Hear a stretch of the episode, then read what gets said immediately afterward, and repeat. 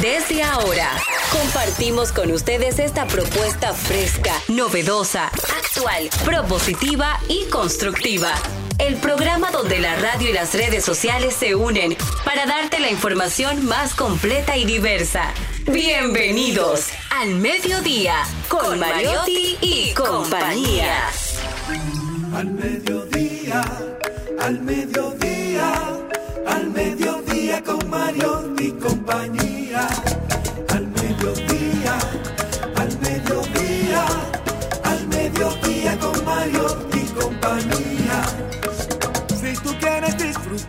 De foros alternativos y de tuiteros rankeados, este programa es tu amigo. Tu revista meridiana para el talento una vía, para radio y redes variadas y con la canción del día. Al mediodía, al mediodía, al mediodía con Mario y compañía. Al mediodía. Hola, mediodía, saludos, mediodía. Sean todos bienvenidos a su programa preferido al mediodía con Mariotti y compañía, donde ponemos alas a las palabras para llegar hasta ustedes con información sin sufrición, diversidad divertida. Hoy es miércoles 4 de octubre. Muchísimas gracias por sintonizarnos. Jenny Aquino, Charlie, Mariotti Jr., felices y agradecidos de contar con su sintonía. Cuéntame. Arrancamos un día como hoy, súper chulísimo. Muy buenas tardes, señores. Gracias por estar. Hoy estoy al 85%. Ayer me callé y no hablé nada. Lo peor es que es verdad. Tengo dos días en silencio para poder venir a trabajar. Porque ayer parecía un travesti. Podía decir, hola papi. Pero hoy no. Gracias a Dios ya estoy un poquito mejor. Y es el descanso. No hay nada que un sueño reparador de belleza no arregle. Y hoy, primer miércoles de octubre, se celebra el Día Internacional, el Día Internacional para ir al colegio a pie. Nosotros lo hemos hecho toda la vida. Entonces aquí en Dominicana eso es la normalidad. Pero En cualquier barrio pobre, también. mundial, mundial, de algunas personas que le podemos decir esa cabra, ese caballo, esa burra. Sí, sí, están de, así. están de fiesta. Te- que se van en rojo los semáforos. Unos cuantos, hay algunos. Pero sí, ¿por qué celebrar el día de, de ir caminando al colegio? He visto que en culturas asiáticas, los niños desde los cinco años, todo el mundo va vigilando de que van caminando hacia la escuela para enseñarles la independencia y sobre todo enseñarles a hacer ejercicio físico, pero también la seguridad que tiene esos sistemas de esos países y el control que tienen con las cámaras de que los niños vayan verdaderamente a su colegio o su escuela caminando. Y aquí este surgió en el 1997 por la Organización Mundial de la Salud. ¿Usted fue a pie a su, a su colegio? Me fui a pie del colegio varias veces. Ah, sí. Sí, porque no te me, dejaban en, en detention, me dejaban hasta tarde. Y entonces ya mi mamá no me quería ir a buscar. Entonces Ah. me tenía que ir a pie. El mío no era de que de detention, no, era que yo no tenía quartation, entonces tenía que ir en guaguation todos los días con el cobradoration para llegar a la escuelation. Pequeña, pequeña variante, ¿verdad? Exacto, de, de diversidad divertida que tenía yo. Y estoy cogiendo carro desde los ocho años. Bueno, guaguas, que mi papá me enseñó a ir a la patria mella. O sea, que yo Como iba todo el camino y me decía, no te sientes en la pierna de nadie. Entonces ya yo sabía cómo Buen era. dato. Sí, entonces así iba. Así que yo lo he celebrado todos los días. Y tú sabes lo que me dijo una persona un día. Es tan aburrido ir en un carro privado. Y yo que iba en un carro público, dije, pues doña, ya yo estoy loca por aburrirme. Es Porque que yo no me he divertido mucho tiempo. He sido una Sí, mujer pero muy cada quien habla de lo que de lo que no ve, ¿verdad? La- Tu cotidianidad, sea cual sea, eventualmente se vuelve aburrida. Mira, te voy a hacer un cuento de lo último que me pasó cuando ya antes de comprar el, el vehículo. Era que yo venía en un carro público y un señor, estaba, un muchacho estaba sentado atrás del chofer y dijo, bueno, chofer, no sé si esto es un truco que me están haciendo, pero mira la menor que me mandaron. Ay, señor, era una muchacha en traje de baño, como enseñándole. Dice, yo voy para Puerto Plata, ya yo empeñé unas prendas, pero no sé, yo carteriaba en el Mirador Sur. Esa era Y- la historia sí, que sí, estaba sí, haciendo. ahí al lado de mí. Dice él, yo soltaba la, la cartera por ahí y yo iba, me- le daba el peaje a todo, a los policías, que sé yo, que todo el mundo me conoce. Si es que me van a matar, yo voy ahí atrás de esta menor. Y yo dije, señor, por favor, que lo maten otro día, que yo estoy al lado de él. y es de los miedos y los peligros, porque yo no estaba en contra de que si él iba a, a desaparecerlo, lo que me preocupaba era que yo iba al lado de él en un carro público. ¿y la historia, Haciendo la historia completa y él siguió hablando, todos los cuentos y toda la fechoría que había hecho. Imagínate aprende tú. mucho, ¿eh? No, mi amor, te dije que yo tenía 39 años divirtiéndome hasta que gracias a Dios ya estoy aburrida. Amén. Que te sigas aburriendo. Sí. Señores, muchísimas gracias por estar con nosotros. Este programa ya comienza.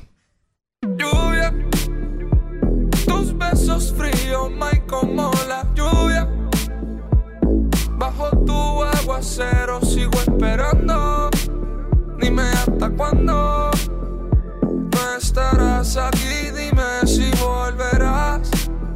My baby lluvia, tus besos fríos, my como la lluvia. Bajo tu aguacero sigo esperando.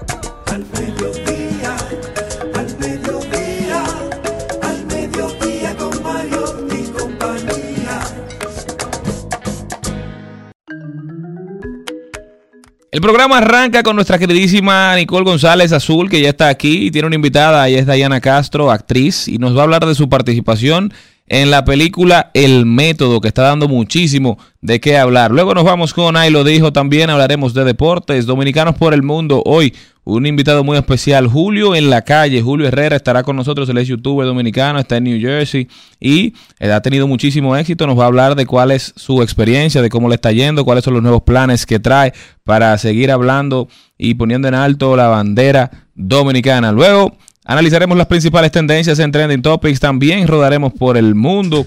Celine Méndez nos dará sus famosos Celly Tips, par de consejitos para las mujeres, para los hombres, para tratar de ser mejores. También en De Paso y Repaso, Maribel Contreras estará con nosotros y nos trae hoy a quién, al hombre merengue. Quinito Méndez estará en el programa un poco más tarde, pero ya está aquí.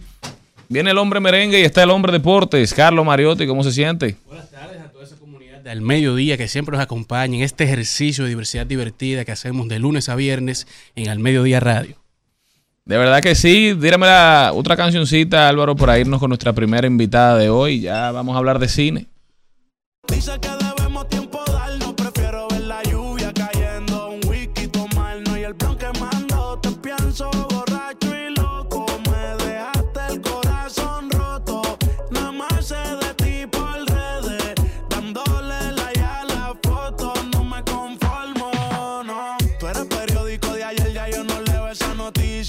Le cae a todita menos a ti. Me hablan bonito, pero sé que esas palabras son ficticias. Cuando tú quieras más, yo sigo aquí. Yo tengo el corazón tan frío que si lo tocas te frisas. Ya no le cabe ni una cicatriz. Y tú fingiendo eres una actriz. En, en Al Mediodía con Mariotti y compañía. Vamos al cine. Vamos al cine. Vamos al cine. Vamos al cine. Vamos al cine. Azul, que te quiero azul. ¿Cómo estás? Todo bien, todo bien. Feliz de estar aquí un nuevo miércoles en este segmento de cine.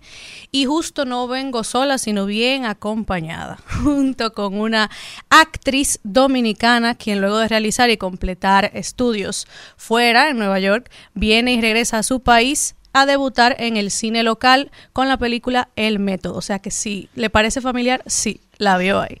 Con nosotros, Diana Castro. Un aplauso para Dayana. ¿eh?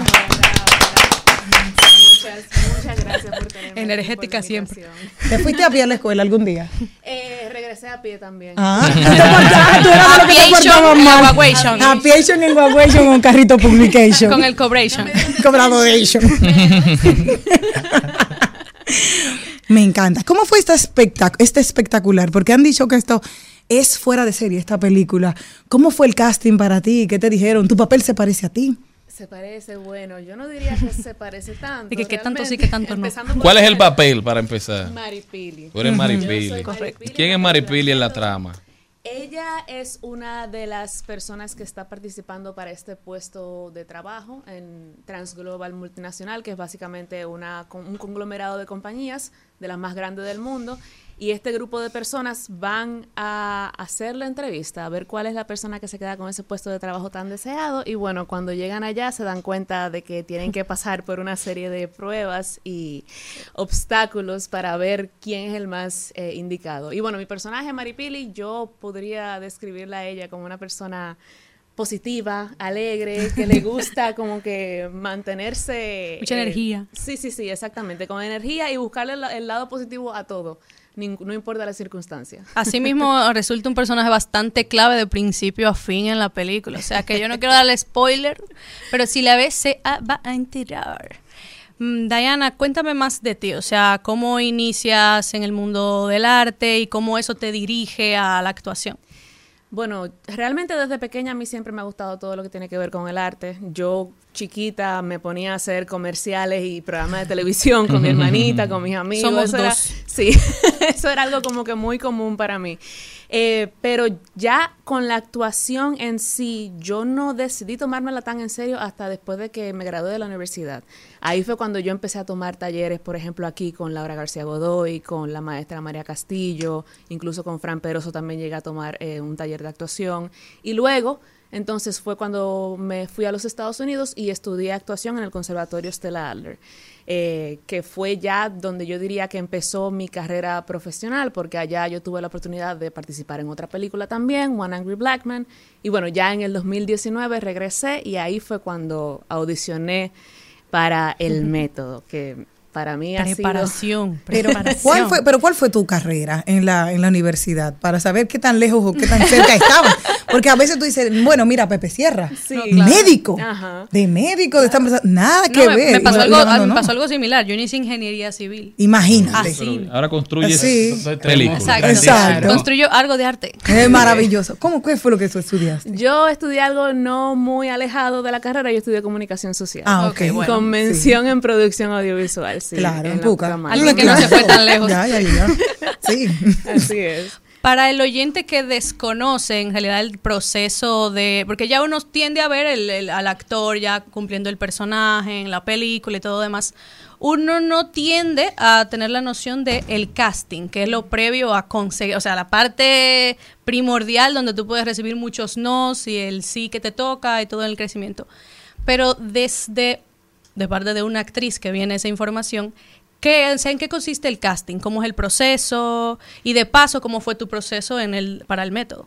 Bueno, básicamente eh, te contactas con agencias de casting o te contactan a ti, como fue mi caso.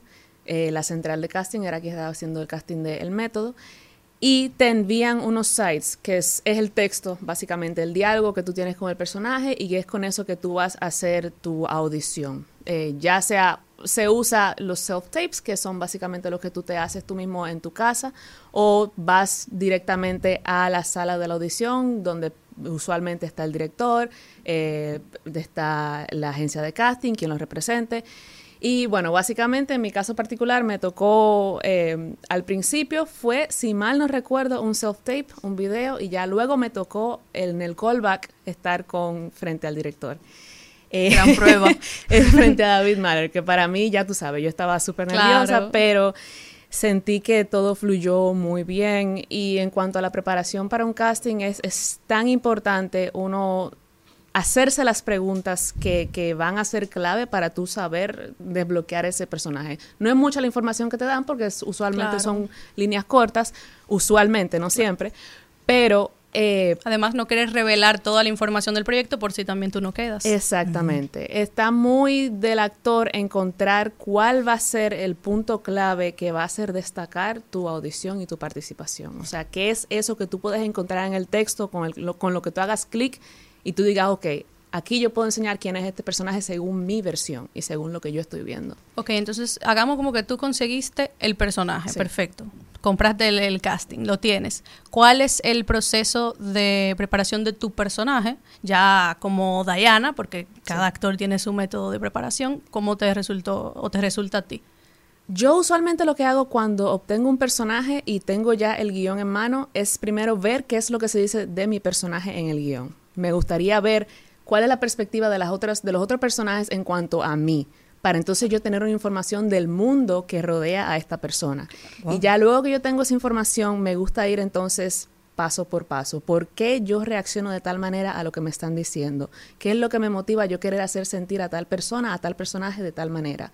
Eh, O ¿por sea, tú qué- para interpretar un personaje haces un ejercicio que mucha gente no hace ni siquiera para sí mismo. ¿eh? No, pero eso, tú sabes que, que yo me, me, me siento súper identificada porque cuando yo hacía, sí, cuando yo hacía el, el trabajos para, yo tenía la idea de lo que quería un reportaje completo. Entonces ahí está la parte de investigación del periodista. O sea, que ella está ejerciendo. ¿Oíste, Fran Peroso? Ahora, ese proceso de construcción Jenny de Aquino. personajes, en el momento que ya tú te encuentras en escena con los demás actores, puede cambiar o variar, depende de lo que tú tienes en tu cabeza. ya. Totalmente, totalmente. Y lo importante, yo siento, lo más importante eh, a la hora de tú ya finalmente poner eh, eh, tu escena en pie, es soltar toda esa preparación. O sea, toda esa preparación Wow. que tú hiciste, todo lo que tú investigaste, todo lo que tú eh, sabes de tu personaje, confiar en que ya tú lo tienes eh, Asumido. asumido y soltarlo. Para entonces permitirte que si tiene que haber cambios, que si algo diferente puede fluir junto con, el, con tu compañero de escena o compañero No, de la, obra. la química ya cuando están juntos. Exactamente. Ahora te quiero hacer una pregunta. Imagínate que yo así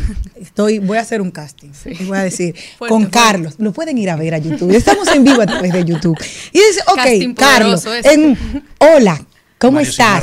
Espera, sí, sí. Y ya de ahí le toca una escena de me pega la pared apasionadamente y me mete mano por todas partes. Y luego- quiero el papel. Sí, sí, porque, porque el papel es difícil, claro. ¿Por qué? Porque tú acabas de decirle hola a ese individuo Claro. y te tiene que besar y apasionar. y Nada que ver. Entonces tú dices, tú, ¿cómo uno llega a esa parte de que el problema? Porque muy bueno, él está buenísimo, muy bien. Pero es, no, Vamos, es, no es que me concluye. atrae. Y que uno oye No mucho es que me atrae. que hacen es, eh, o sea, ver la química Exacto. en pantalla Ajá. de estas dos personas O sea, que que te- acaban de decir hola, ¿cómo Hola, y pégala a la pared y apasionadamente de una vez hasta la Claro. campanita. Explica, no explica. En esos casos. Pero siguiendo con la de Jenny, cuando tú ves al- Ah, a la persona, ¿tú ves el personaje o la persona en sí?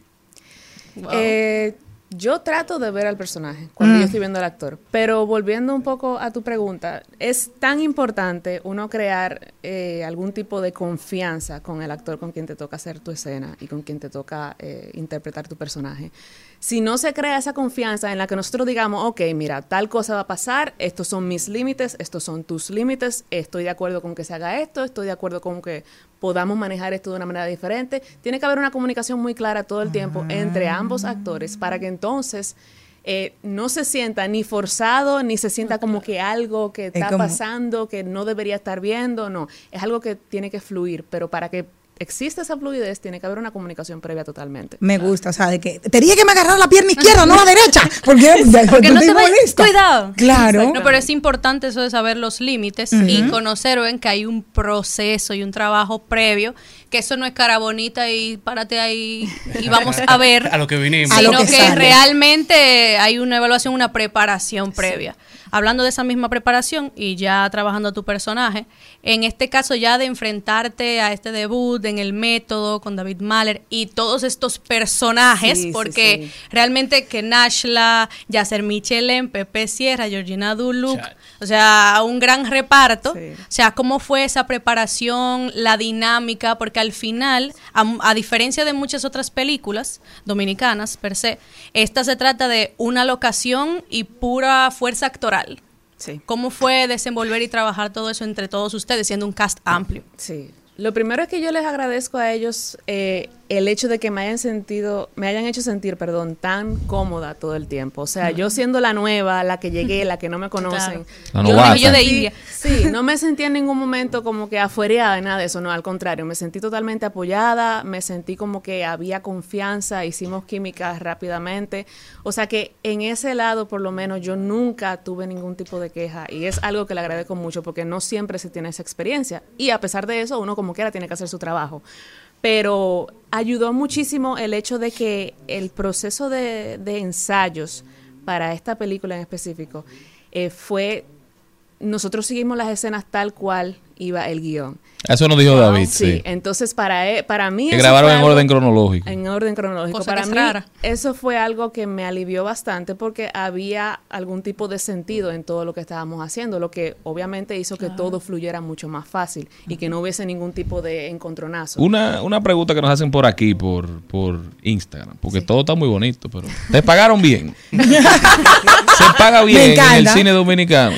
Yo siento que es que yo no tengo con Ah. qué comparar. No, no tengo con qué Ah, comparar. Entonces, La Buena respuesta. yo sí, como mi primera experiencia, sí Tú feliz.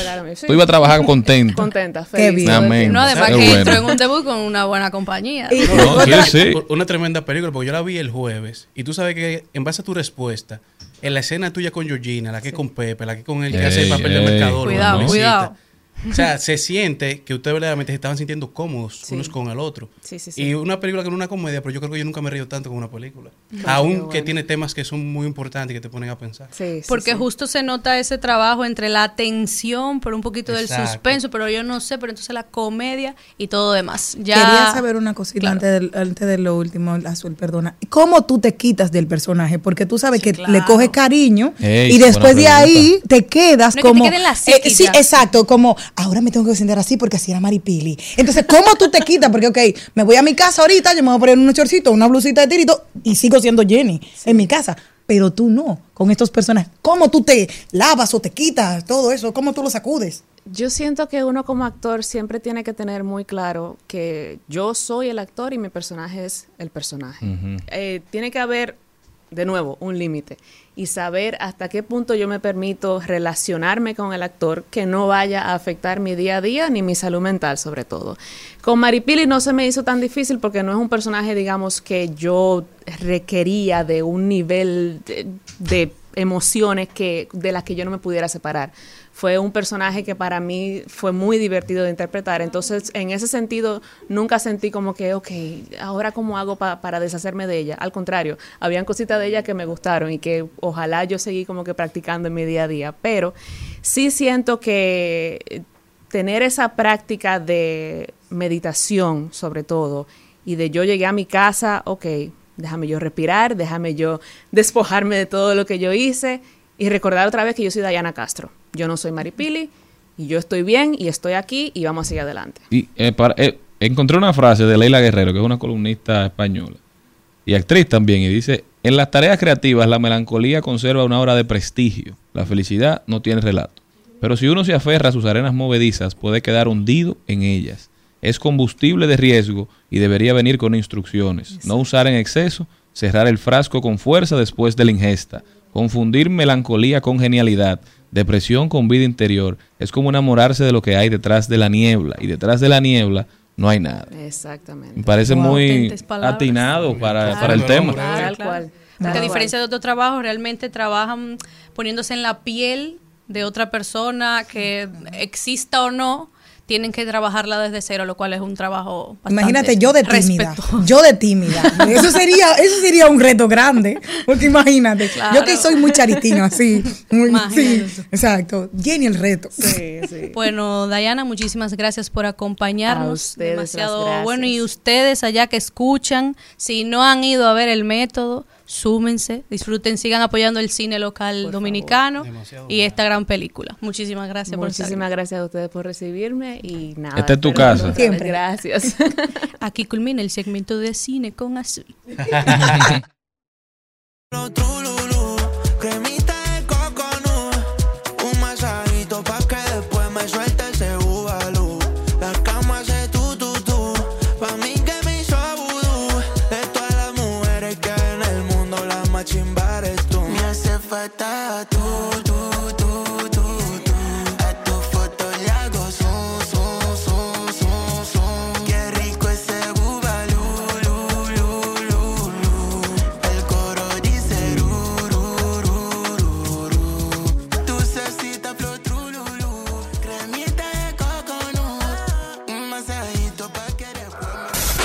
En al mediodía. ¡Ay! Lo dijo. ¡Ay! Lo dijo. ¡Ay! Lo dijo. Lo dijo. ¡Ay! Lo dijo.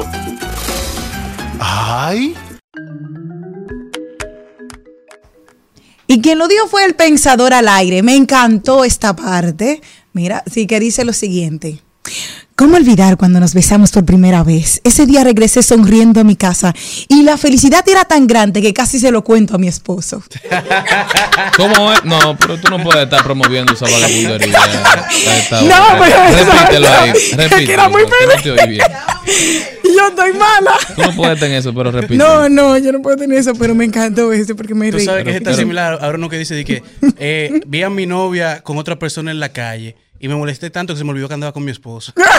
claro, La exactamente. vagabundería, la doble Sí. moral. ¿eh? Dice, ¿cómo olvidar La cuando nos besamos? en fin. Pero- ajá, sí. Pero se han reído todos, ¿verdad?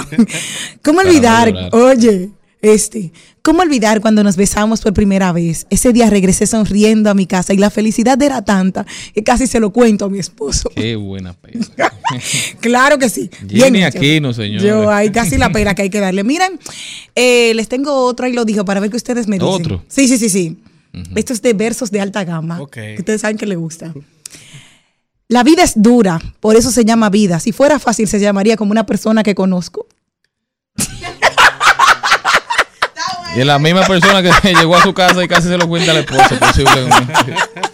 Dime, Carlos Mariotti. Bueno, yo tengo un, ahí lo dijo, a, a propósito de que ayer fue el Media Day de la NBA, ahora empiezan los, empiezan los juegos de pretemporada, empiezan los campamentos de entrenamientos, y Derrick Rose, que va a hacer su debut con su nuevo equipo, con su nueva camiseta en Memphis, Derrick Rose, que fue MVP en su momento de la NBA, eh, le hicieron una pregunta con relación a la estrella del equipo, que es Jamoran, que todos sabemos todo lo que sucedió con él la temporada pasada y en los problemas que se ha visto envuelto. A raíz de eso estará cumpliendo una suspensión cuando inicie la temporada, que no iniciará con el equipo. Entonces, Derrick Rose dijo que la conversación que tuvo con Jamoran antes de entrar al equipo y le dijo, yo no vine aquí a ser tu niñera. No estoy aquí para Le estar. dijo. No estoy aquí para andar cayéndote atrás, para cuidarte y protegerte.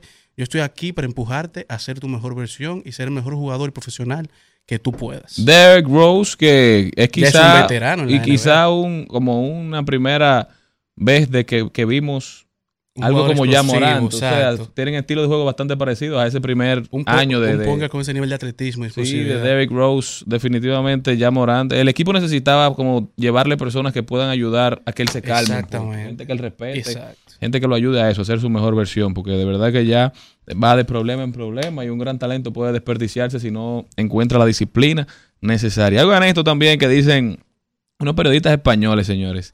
La inteligencia artificial, como todos los males de nuestro tiempo, nos conquistará a través de la comodidad y de la pura vagancia. Todo lo engañoso, todo lo cuestionable llega de forma seductora. ¿No sería más rápido hacer ese trabajo con ChatGPT? Empieza uno a preguntarse. ¿Por qué no pides que te traigan ese cartón de leche en bicicleta o en moto Uber en vez de tú bajar por él? Y si miras esta notificación y si no haces lo que tienes que hacer y sin embargo descansas cinco minutos más, ¿no te apetece comprar cualquier producto con un solo clip? Y nosotros, tan inocentes, vamos como Pinocho a la isla de los juegos. Definitivamente, uno por buscar su comodidad probablemente esté buscando su fracaso. Así es. Sí, que tú sabes que ahorita estábamos hablando del Día Internacional de que los niños vayan a la escuela caminando. Tenemos que enseñarles que todo no es tan fácil en la vida. Al hijo que tú le das todo y no valora nada y al final es un inútil porque tú necesitas cerebro- evolucionar. El cerebro es un músculo. Claro. Y hay que ejercitarlo. Y el cuerpo también hay que ejercitarlo. Si uno decide que todos se lo hagan, porque Mm.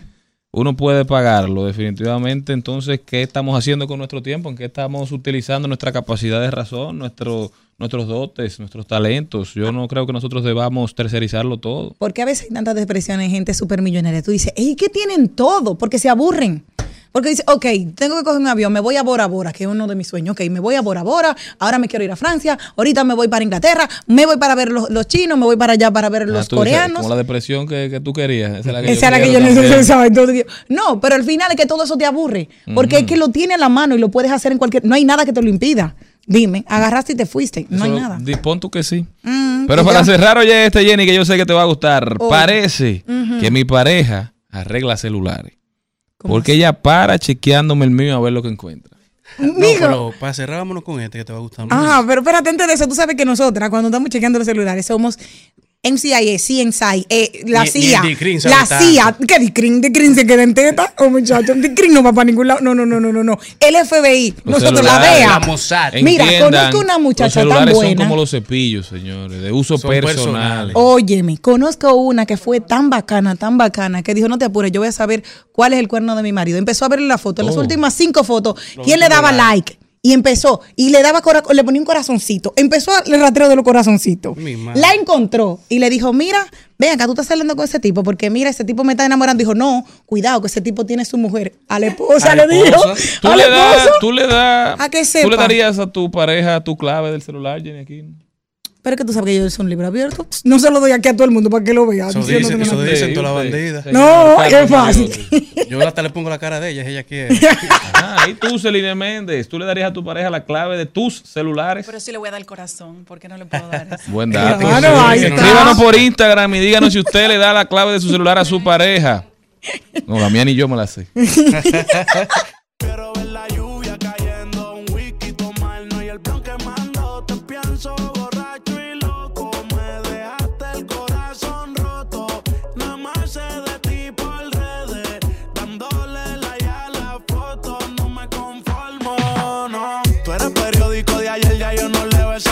noticia. Le cae a todita.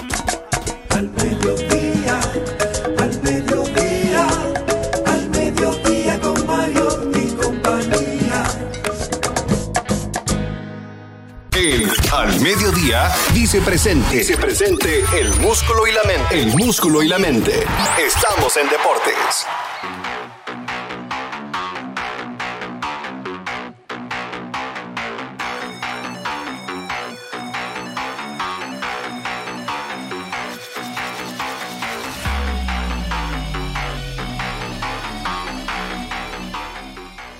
Señores, y pasamos al recuento deportivo del mediodía, en donde vamos a iniciar hablando de la UEFA Champions League, que en el día de ayer arrancó la segunda jornada de seis, en donde vimos varios equipos que salieron con victorias, otros con no tantas, muchos fanáticos contentos, otros no. Comentarios de Sergio Ramos y muchos otros, pero los que están liderando sus grupos son el Bayern Múnich, que lidera el grupo A, el Lens lidera el grupo B, el Real Madrid con George Bellingham, que está dando mucho de qué hablar, el grupo C, y el Real Sociedad el grupo D. Los demás grupos pues, estaremos diciendo quiénes los lideran luego de la jornada del día de hoy, en donde contamos con muchos partidos, pero a nivel de tenis, el Australian Open, que se, se celebra en enero, eh, estuvo anunciando que para la versión 2024 estará siguiendo los pasos del Roland Garros en la expansión de la duración del torneo, añadi- añ- añadiendo así un día para beneficiar la operación de la programación de los partidos para que no sean tan cansados para los jugadores, que no lo agiten tanto y así también mejorar el desempeño de las operaciones y el desarrollo de las mismas, pasando de 14 a 15 días.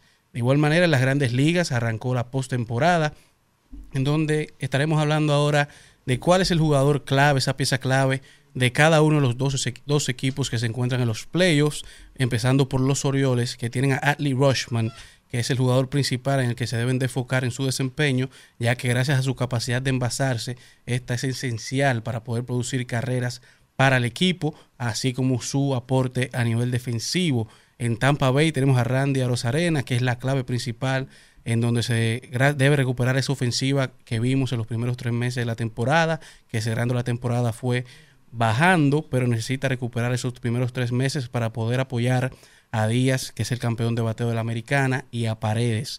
Blue Jays es el eh, tienen a su veterano que se ha destacado toda su carrera por ser jugador de playoff y que debe marcar la pauta para el resto del equipo apoyándose de Bob Bichette y Vladimir Guerrero Jr., así como los Twins tienen a Royce Lewis con sus cuatro Grand Slam en 20 días, que debe ser un jugador consistente, ya que si algo lo ha afectado durante la temporada ha sido su salud, por lo que dependen mucho de que se mantenga saludable para que el equipo sea exitoso. Los Astros, Astros dependen del pequeño gigante José Altuve, que es uno de los jugadores más importantes en la postemporada históricamente, ha sido uno de los más decisivos en la historia y debe de marcar la pauta para que el equipo se vea superior sobre los demás a nivel ofensivo, ya que el equipo depende mucho de que Altuve se envase. Los Texas Rangers dependen de Corey Seager, que viene con el mejor año de su carrera, pero también dependen mucho de Semien, que ha demostrado que cuando le va bien, al equipo le va bien. Los Bravos de Atlanta no es sorpresa para nadie que su pieza clave es el favorito para ser el MVP de su liga, Acuña Jr., ya sea con un jonrón o una base robada, ha sido el jugador más electrizante de esta temporada y el equipo depende mucho de su habilidad para crear oportunidades de anotación. Los Phillies de Filadelfia, ayer fue demostrado que Bryce Harper es fundamental para el equipo, que ya ha ido recuperando su destello ofensivo, necesitan de su poder, de su defensa y su capacidad de envanzado, mientras que los Marlins dependen mucho del venezolano Luis Arraez, dependen de su potencia y de su liderazgo en el clubhouse para ser exitosos, mientras que los cerveceros de Milwaukee dependen de William Contreras, el que ha sido el jugador más valioso a nivel ofensivo, así como su durabilidad y capacidad como receptor cuadrando los picheos.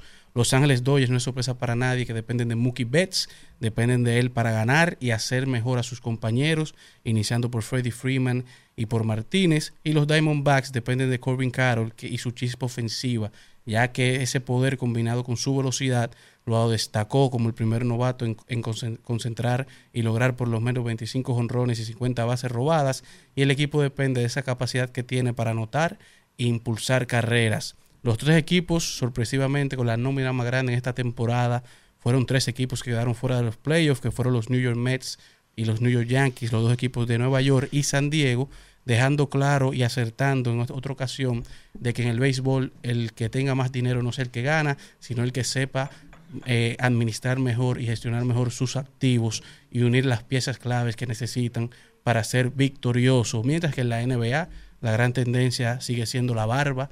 James Harden, que no se presentó en el Media Day, pero que en el día de ayer se integró al campamento y a los entrenamientos de los Philadelphia 76ers, pero eventualmente se habla de que estará terminando la temporada utilizando otra camiseta.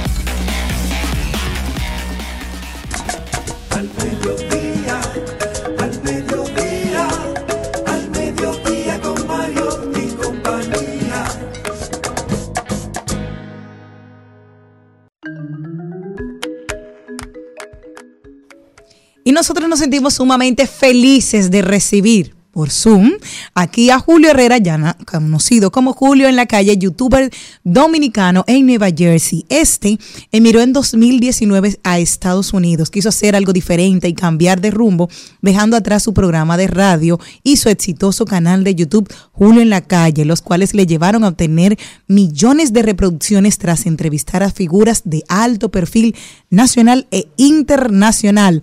Hoy en día está haciendo algo más productivo al aportar valor a los dominicanos y latinos en general que luchan por un mejor futuro en tierras norteamericanas. Nosotros estamos felices de recibir a Julio Herrera, un dominicano por el mundo. Muy buenas tardes, Julio, ¿cómo estás? Hola, muy buenas tardes. El placer es mío de compartir con ustedes, personas que le tengo mucho aprecio y admiro muchísimo y he seguido la trayectoria y para mí es un placer estar aquí. No, nosotros estamos monísimo contigo aquí. Háblame de toda tu trayectoria. ¿Por qué migraste? Porque dicen, un hombre tan exitoso que aquí estaba cosechando éxitos, fruto de tu trabajo, de tu esfuerzo, ¿por qué irte a Estados Unidos? Bien, ah, yo, am, modestia y aparte, fui uno de los primeros YouTubers que básicamente eh, tuvo República Dominicana. En, empecé en 2009. El proyecto Julio en la Calle despegó en 2011. Entrevisté, entrevisté, fui el primer youtuber dominicano en entrevistar a figuras de la talla de presidentes como Hipólito Mejía, a don Johnny Ventura, merengueros, salseros, muchos, todos los urbanos, yo diría que el 90% de los artistas urbanos que están hoy en día los entrevisté en esa época y aparte de eso, am, el proyecto iba súper bien, pero ya yo no me sentía y sentía que no estaba haciendo ah, lo que realmente yo quería. El proyecto Julio en la calle comenzó como algo que quería ser algo más turístico y se fue denigrando más al urbano y sentí como que no estaba en, en mis aguas. Ya yo hacía contenido como por hacerlo, no lo disfrutaba. Ah, era, era muy cansón el tener que hacer lo mismo, lo mismo y lo mismo y no salir de lo mismo, lo mismo, lo mismo, lo mismo. Entonces decidí am, hacer un switch y hacer lo que realmente yo quería, que era algo que aporte y no que reste. Julio, sumamente interesante lo que dices. Veo que dices que se fue denigrando hacia lo urbano. Yo recuerdo cuando te empecé a seguir que me gustaba mucho el contenido que hacías porque era diferente a todo lo que existía y le abriste puerta, yo creo, a personas como Capricornio TV y otros más, que si bien es cierto que quizás no visibilizan lo mejor de la sociedad, sí visibilizan cosas que están pasando. Ellos no se inventan Sí, sí, las cosas claro, y creo claro que que fue un. No, papel importante que tú jugaste. Yo no creo que que ese trabajo haya sido malo, quizá para ti no era el idóneo, pero a mí me gustaba mucho lo que hacías, pero cuéntame entonces cómo se da este cambio. Ahora tú llegas a Estados Unidos y en vez de entrevistar quizá personas, tú estás tratando de hacer la integración a la sociedad norteamericana de los latinos, de los inmigrantes, mucho más fácil. Cuéntame cómo se da esto. Así es, ah, el yo venir a Estados Unidos, yo ya había venido desde muchísimos años antes, siempre venía dos, tres veces al año como ah, visita o por trabajo, nunca para vivir. Eh, tomé la decisión decisiva de, venir en 2019, ya que yo sentía que lo que estaba haciendo no, no me iba a aportar y dar lo que yo quería lograr, eh, que era Julio en la calle y otros proyectos. Entonces, yo dije, me voy. Y cuando llegué aquí a Estados Unidos, incluso yo llegué con la visión de empezar en otro tipo de proyectos. La historia mía es bastante interesante porque cuando yo llegué a la ciudad de Nueva York, no a Nueva Jersey, yo llegué a hacer básicamente este, producción y marketing, que ahí es que básicamente yo me he dedicado toda mi vida, porque yo soy mercadólogo, eh, marketing digital para llenar estadios con artistas grandes me fui dando cuenta de que aquí en Estados Unidos la cosa, se- la para los latinos funciona con contrato. Si tú no tienes un contrato, tú pierdes dinero. Muchas, me engañó muchísima gente, eh, me decepcioné muchísimo y lo- dije, voy a empezar de cero, no me importa lo que haga. Aquí la cosa no es tan sencilla como allá. Yo vine con un dinero que se fue gastando y lo que hice fue, dije, bueno, yo no voy a seguir pasando trabajo, me voy a poner a hacer Uber o me voy a poner a hacer este, cualquier cosa. En lo que estaba eh, gestionando la licencia de aquí de Estados Unidos, noté que el examen de aquí no es tan sencillo en un sentido como el de allá, de República Dominicana, eh, que es mucho más flexible. Aquí el estado de Nueva Jersey tiene uno de los exámenes más difíciles del mundo. Son 50 preguntas de más de 600 preguntas diferentes y tienes que saber leyes y regulaciones y yo veía que muchísima gente estaba fallando el examen. Y yo dije, pero ¿por qué no hacer un contenido en base a, comunicarle a la gente cómo probar esto más fácil? Entonces yo me emburujé con el manual, que es un manual grandísimo, y empecé a sacar preguntas del manual, subí esas preguntas a un canal de YouTube que yo tenía y lo, lo hice para mí, para yo estudiar, para sacar mi licencia. Entonces, resulta que yo apruebo mi licencia y de repente vengo al canal y meses después y veo que gente está escribiendo, gracias a este video aprobé mi examen, gracias a este video aprobé mi examen, Dios te bendiga. Y eso se fue viral y aquí en Nueva Jersey, gracias a Dios, y más de 15 estados de la Unión Americana, porque voy por los 50, pero 15 hasta ahora, eh, es una realidad, gracias a Dios. Miles de latinos al día de hoy ya tienen su licencia de conducir gracias a estudiar mis videos de una forma sencilla, hasta un poquito humorística, y se les quedan las preguntas, y eso ha sido de gran aporte, además de la ciudadanía y otros documentos importantes. Julio, entonces, tú no pudiste monetizar todo lo que hiciste en República Dominicana, sin embargo, gracias a Dios, allá sí te han caído unos chelitos 10 dólares, ¿verdad que sí? Sí, Celine, de hecho, mira, en República Dominicana yo monetizaba, pero no sé si ustedes saben, eh, en 2017, no sé si ustedes recuerdan, hubo una gran caída en YouTube, pero grande, enorme. Resulta que en 2017 muchas, ah, hay que tener mucha cuenta porque aunque ustedes están en radio, esto también se transmite en YouTube, voy a mirar bien mis palabras. Hubo personas que básicamente estaban en guerra, en la yihad, en, en, en- el Medio Oriente, y esas personas eran de las que empiezan con la palabra T y terminan en istas, ustedes me entienden, y subían videos eh, haciendo cosas que no se deben hacer. eh, tú sabes, no quiero decir la palabra exacta, pero eran cosas muy horribles y le estaban poniendo como anuncios en YouTube. Eso hizo que más del 50% de los anunciantes de YouTube se retiraran de la plataforma y yo, por ejemplo, que podía recibir ingresos de, en esa época de 10 mil y 15 mil dólares en YouTube, me vi recibiendo 1.500 dólares, mil dólares al mes. Y yo con la operación, con la maquinaria, con empleados, y yo dependía completamente de mi canal de YouTube.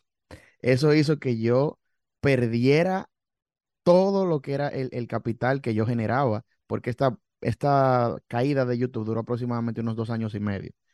Y ahí es que también yo tenía mi programa de radio en la Bacana 105.7, que era Julio en la calle Radio, Y también Julia en la calle radio dependía mucho también, porque no tenía muchos anuncios en ese momento, de la publicidad que yo tenía aquí en Estados Unidos. Yo venía siempre constantemente a buscar publicidad y también se cayó. O sea, esa fue una de las razones por la que yo vine. ¿Qué pasa? Que cuando yo inicio con este canal, eh, esto, es- esto es como una bendición porque los views de aquí son views de Estados Unidos y te lo pagan como 20 veces más que los views de allá. O sea que yo con, con medio millón de views o un, mi- o un millón de views al mes de mi canal aquí en Estados Unidos es como si yo tuviera 10 o 15 millones de views en República Dominicana monetizada. Una bendición total. Eso me gusta muchísimo. Tú hablaste, hablaste ahorita de que tenías varias personas que entrevistaste en el ámbito político, en el ámbito eh, musical también. Entonces te tengo una pregunta. ¿Quién te impactó de esas entrevistas que hiciste? A nivel político, una persona, ¿y qué fue lo que más te impactó? Una. Dos, exponente internacional y exponente nacional. ¿Quiénes cambiaron tu percepción o, te dejaron algo in- inmenso cuando lo entrevistaste? Bien, ah, yo entrevisté a un artista que eh, fue el más grande, para mí el más grande rapero latinoamericano que ha existido, que se llama Cancerbero, se llamó Cancerbero. Yo fui, creo que, una de las últimas personas que lo entrevisté en República Dominicana en 2016-2017. Y esta entrevista que yo hice a Cancerbero me mostró lo frágil que podemos ser los seres humanos y lo rápido que se puede ir la vida. Este muchacho se estaba est- estaba en un momento de, de- de emergente en el que él estaba a punto de comerse el mundo. Y de repente, semanas después, me entero que perdió la vida. Entonces eso me hizo entender que cada día cuenta, cada día uno tiene que tratar de hacer lo mejor que uno pueda, tratar de, de dejar un legado en este mundo y, no hacer cosas que quizás denigren, sino que sumen. Eso es, eso fue como un, mindset. Eso me cambió la mentalidad de una forma increíble. También eh, conocer al señor, al señor Hipólito Mejía, eh, que le hizo una entrevista, fue muy increíble, porque yo antes de entrevistar a, Hipólito, yo tenía un concepto de él eh, un poquito no muy, no muy positivo, pero después de la entrevista noté que era una persona ah, muy elocuente, que tenía mucha sabiduría y que entendía, yo entendí en ese momento por qué él fue presidente de la República Dominicana. Y era por la forma en la que él se, y no soy político, quiero aclarar eso, no, no sigo ningún partido ni ideología, pero me gustó mucho ver la forma en cómo él trataba a las personas, ah, sin, sin tener que tener pose y nada de eso, que es algo que muchos políticos dominicanos se ponen una careta para tratar de llegarle a la gente y, y no, no Ah, conectan de una forma, tú me entiendes, Ah, real. Julio Celine por aquí, qué bueno tenerte en nuestro espacio. Quiero hacerte una pregunta. Cuando los dominicanos emigran, digo emigran porque no he tenido la oportunidad de emigrar, aunque el- en alguna vez en mi vida sí lo pensé, porque mi Sí. madre vive en Estados Unidos y ese es el sueño de ella, que yo viva con ella, pero eh, parece que el destino no está a favor de su petición de que yo vaya a vivir con ella. Cuando ustedes llegan allá, personas que son exitosas a nivel profesional en la República Dominicana, que literalmente tienen que comenzar de cero, porque Sí. ya hay una estructura. ¿Cuál recomendación tú le darías, por ejemplo, si yo decido algún día emigrar y voy a tener que empezar, empezar desde cero? Que, Sí. que la gente no se decepcione en lo que puede Mm. volver a insertarse en lo que yo hago, porque tal vez en lo que yo me consigo un trabajo de comunicadora voy a tener que hacer otro trabajo antes de eso. Entonces, eso le cau- causa mucha frustración a muchos colegas que tú y yo conocemos. Y tal vez tiran la toalla. Así es, Eline. Mm, Excelente pregunta la que, la que me acabas de realizar. Mira, realmente mi primer consejo, el primero, es que se olviden del yo fui. Yo en República Dominicana había construido un nombre como uno de los pioneros ah, en YouTube. Y fue un nombre que antes de, de muchos medios que ahora están posicionados, eh, cuando en 2014 era difícil hacer un millón de views, yo hacía 5 y 6 millones de views en video, en muchos videos. Entonces, es una cosa importante entender que cuando tú llegas a Estados Unidos, tú tienes que olvidarte del yo fui, yo era, eh, mi país yo hacía, olvídate de eso. Aquí ven a currar, como dicen, porque la comunidad que me sigue, me sigue aquí es más latina en general que, que solamente dominicanos. Ellos dicen, yo lo curro, o sea, yo trabajo duro y me olvido de quien yo fui en mi país. Si usted fue abogado, si usted fue médico, ingeniero, comunicador, que no le dé vergüenza. Cuando usted llegue aquí, yo llegué con la visión de, de, de comerme este país, pero por las buenas, sin meterme en nada malo. Y al hacer esto, yo dije, yo voy a hacer lo que sea que tenga que hacer. Esa es la primera. Olvídese de quién usted fue, quién usted era, qué usted hacía. Yo llegué con un dinerito que se me fue al poco tiempo de haber llegado y tuve que ponerme a trabajar. Yo trabajé en tiendas de celulares que llegaba la gente y me decía, ¿tú eres Julio en la calle? Yo sí, yo soy Julio en la calle, mucha honra. Y estoy trabajando aquí para no hacerlo malo, ganándome mi dinero semanal. Eso, número uno. Después hice Uber, después hice DoorDash, que es una cosa como de entrega comida y eso. Hice, eh, trabajé en un warehouse dos días, no aguanté la pela, hiciera fuerte. O sea, yo me quité de la mente el yo fui, yo era. Ese es el número uno. Número dos, por favor, latinos que vengan a Estados Unidos, olvídense de que tienen un amigo, un hermano, un primo, un tío. Olvídense de eso. Porque cuando tú llegas aquí, los primeros que te dan la espalda muchas veces son tus familiares o amigos. Trata de, si vienes a Estados Unidos, primero tener un plan, entender que tú tienes que hacer lo que sea por la derecha. Primero, antes de emigrar, oriéntate en la zona que tú vas a ir. ¿Cómo es ahí? ¿Cómo son los trabajos? ¿Cómo es la gente? ¿Cómo es esto? ¿Cómo es aquello? Si no tienes a nadie donde quedarte, antes de venir, si necesitas que alguien, por favor, te haga el espacio de tú quedarte en un sitio. Yo me quedé en casa de un queridísimo amigo mío durante unos tres, cuatro meses. Desde el primer día yo vine con algo de dinero, yo le dije, yo te voy a pagar la renta. Yo no vengo aquí a quedarme en tu casa ni a hacer un estorbo. No sea un estorbo. Llegue y pague su renta, aunque sea 400, 500, 600 dólares por una habitación, lo que sea, pero pague. Que vean que usted no está ahí eh, estorbando. Número dos, Julio, y si no tiene, Julio, una, una Ajá. cosita, y si no tiene ese dinerito en efectivo, señores, póngase a limpiar esa casa y cocínele para cuando llegue el dueño de la casa usted tenga todo listo, ¿verdad? Exactamente. Si usted no tiene el dinerito, póngase a cocinar, lave los trate, haga la, la compra eh, de, de la casa, o sea, que le den el dinero, usted va ahí y hace la compra. Haga lo que sea, pero si usted no va a, poner- a llevar el dinerito, haga cualquier cosa que contribuya a la casa. No se queda acostado hasta las 12 del día y los platos sucios en la cocina. Usted tenga una casa ajena.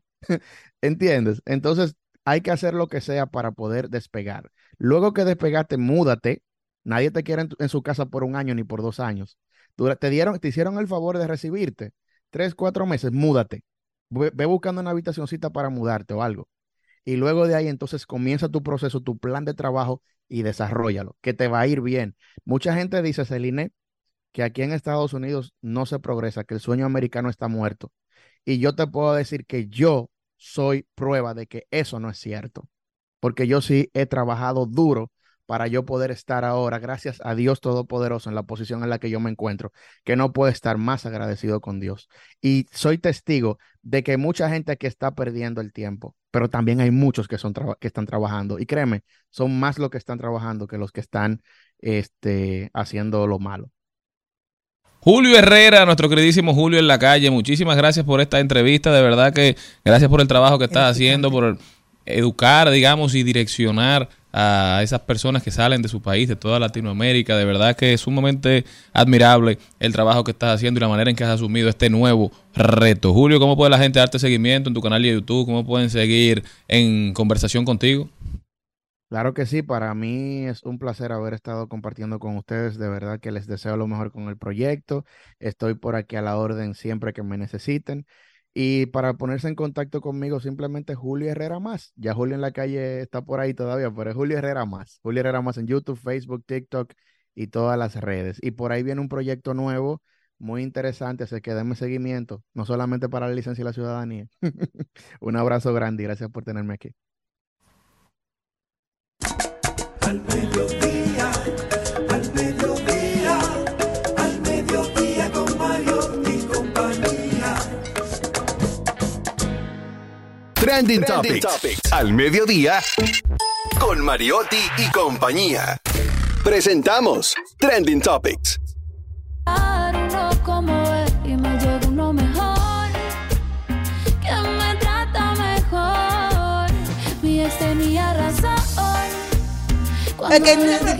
Sigue cantando. Es linda él. Mira, Es linda esa Otra vez, canción, o sea, es una canción linda. Es chula, Sí. oye, ponla. Tenía está mal estas razón. aquí. Dale. No, para que no no tengo copyright razón, pero bueno. de este lado. Pero me gustó la- me quedé No, no. sorprendida de No, no, no, no, bien hecho. Es que la- tenía no, déjame decirle, yo les he dicho a ustedes que yo en el carro canto canciones aunque no me peguen. Esa me gusta mucho. Y te pega. No, no me pega ahora mismo, porque Ah, todavía no puedo decir que me pega, pero me puede pegar. Si Dios lo permite, pero póngale, O es sea, muy que te- bella. que te gusta por si acaso. Mi ex tenía no, razón. es que como el ritmo, como, Uy, eh, eso es que cumbia. Que nadie más de lo hace. Exacto, me gusta él. el ritmo. tal. Una cumbia urbana Y, so- actualizada. y sobre todo como el- a mí me gusta mucho eh, Carol G y es como chula, como que su ¿Por qué? Porque las mujeres facturan o qué, por qué? No, no, por eso mismo, porque ella puede decir la cosa, pero como que no tan fuerte, es chula. Exacto. Ponla, ponla. Que Es me lo linda. hace Oye, mejor. Me sentía fea como Betty y ahora soy pretty. En la disco dándome la botella, amor. La cama pa' que me lo hagan como es. De verdad no sé. La tendencia es que viene Carol G. Canta un 15 chin, de mayo. Ma. yo canté. No, pero ella con su Yo ves, ya, yo ves. Ya, no podemos estar cantando. Betty. Sí, me sentía como Betty. Ahora soy pretty. Sí, hermosa. Como Betty la fea. Claro. Que tenía la autoestima en el Claro, piso. me pero encanta. recuperó su autoestima. Mañana será bonito. Karol G no tiene más. Llega ¿La qué, el amor? 15. Lo de Carol G. ¿Por qué?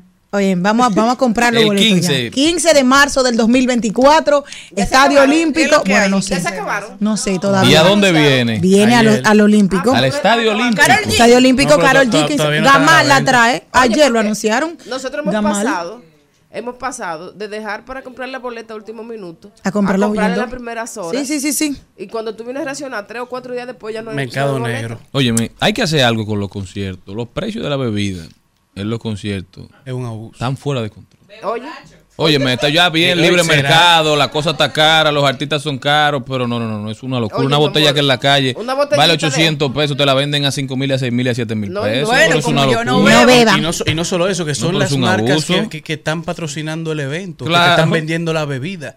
O sea, la bebida que tú produces, tú la estás vendiendo mucho más caro que tú lo vendes y lo distribuyes en los liquor stores y en los O supermercados. sea, el único que se tiene que beneficiar de un concierto es el que lo hace. O sea, lo que asistimos tenemos ¿Qué? que pagar todo lo más alto. No, y en esa situación donde está pro consumidor, porque se supone que pro consumidor de, de- Tiene que defender proteger al- consumidor. No, pero ejemplo, olvídate entonces- de proconsumidor. Las marcas deberían proteger a sus consumidores. O sea, yo no cierto. puedo permitir que yo patrocinando un evento con mi nombre grandísimo ahí, le vendan lo mismo que la gente consume en la calle al 200%, Eso al es 1000%. Tú sabes que la gente llora en los conciertos y está, mientras va bebiendo y dice, ¿y qué? No, que la botella cuesta 200 pesos, la de agua. Entonces No, van llorando en no, el no, no, concierto no. emocionados. eh, 350 pesos una botellita de agua. ¿Tú puedes creer En un concierto. De que cuesta Y cu- 15. cuando tú En la calle alcohol, cuesta o sea, 15. Una botella de 725 mil pesos, te la venden a 5 mil pesos. Por eso es ejemplo, una locura. Una, una, una cerveza de la chiquita, de lata.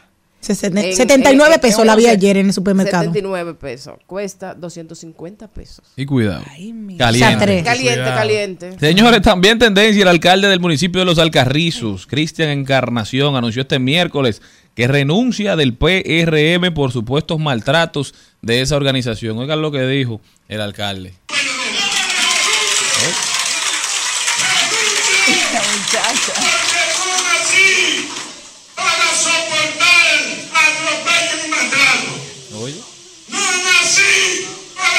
lambón. Él no nació para ser lambón de nadie. Esas fueron las palabras. Todo esto se dice que fue porque la plaza de la alcaldía está reservada por el PRM y se dice, se comenta desde hace algunos meses que él no es el favorito ni del presidente ni de los altos dirigentes para tratar de retener esa plaza. Definitivamente Ahora, las primarias siguen dando mucho de qué hablar. Independientemente de la opinión de cada persona, pero yo pienso que usted no puede estar yéndose de su casa por cada pleito que usted tenga, porque entonces a mí no me No, gusta y no eso. es tu puesto que te quieren quitar. O sea, no le quieren dar ni siquiera la oportunidad de aspirar. O sea, no, no lo estoy defendiendo, pero Bueno, pero uno tiene que entenderlo. Por eso se van a ir toda la gente de los partidos, van a estar moviéndose. Dios quiera que no. Bueno, También- mira como el de, el de Elías Piña por un voto. Señor, ¿ustedes ven lo de Elías Piña? No. Es un voto que tienen de, De diferencia. Pero un voto. Cualquiera Por si que- pelea. por si que la- Sí, pero pregúntale a Croarte. Exactamente, pero oigan esto, la- no sé si es cierto, pero escuché esta mañana en El Sol que la persona que estaba, eh, que era encargada de esa mesa de El dueño de votos, ese voto dijo que está bien. era la hija de la que salió beneficiada. Entonces, el si es así, yo también, fue. no, si es así también, yo le digo, pues cuéntame. Claro, el hijo mío tiene que estar Eh, ahí mi, hijo, Ariadna, me lo tienen que poner ahí a contar lo mío. Pero señores, también está en tendencia el Mundial de Fútbol del 20 2030 y es que la FIFA ha anunciado hoy cuáles serán las sedes y se ha registrado un hecho histórico porque será la primera vez que contaremos con seis países sede en tres continentes. Tendremos que el Mundial se estará jugando en España, Portugal y Marruecos, pero la Comenbol históricamente ahora contará con los tres juegos de inauguración que se estarán celebrando un partido inaugural en Argentina, uno en Uruguay y uno en Paraguay.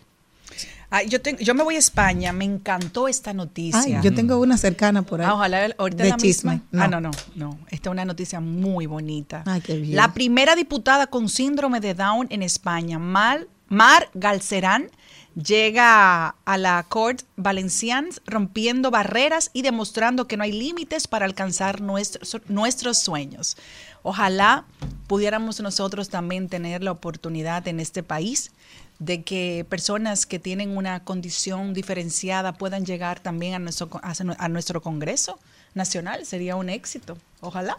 Bueno, pues yo te tengo otra noticia y con- conmigo viene el chismoteo de todo lo que viene. Señores, Ya llegó la premier de, de, de David Beckham. Ah, estuvo ahí hablando de su vida y su etapa, su etapa en España y todo eso. Me encantó, estuvo toda la familia y Victoria, la gran protagonista, hizo referencia o hace referencia en algún momento a que fue la peor, el peor momento de su matrimonio, porque hay que recordar que él tuvo un affair con la asistente de la casa, la ¿Quién? asistente personal, David Beckham, con Rebeca Luz, que actualmente tiene 46 años y era la amante de él. Ya tú sabes que esos fueron ríos de tinta escribiendo en toda la... Mi amor, cuando estaban viviendo allá.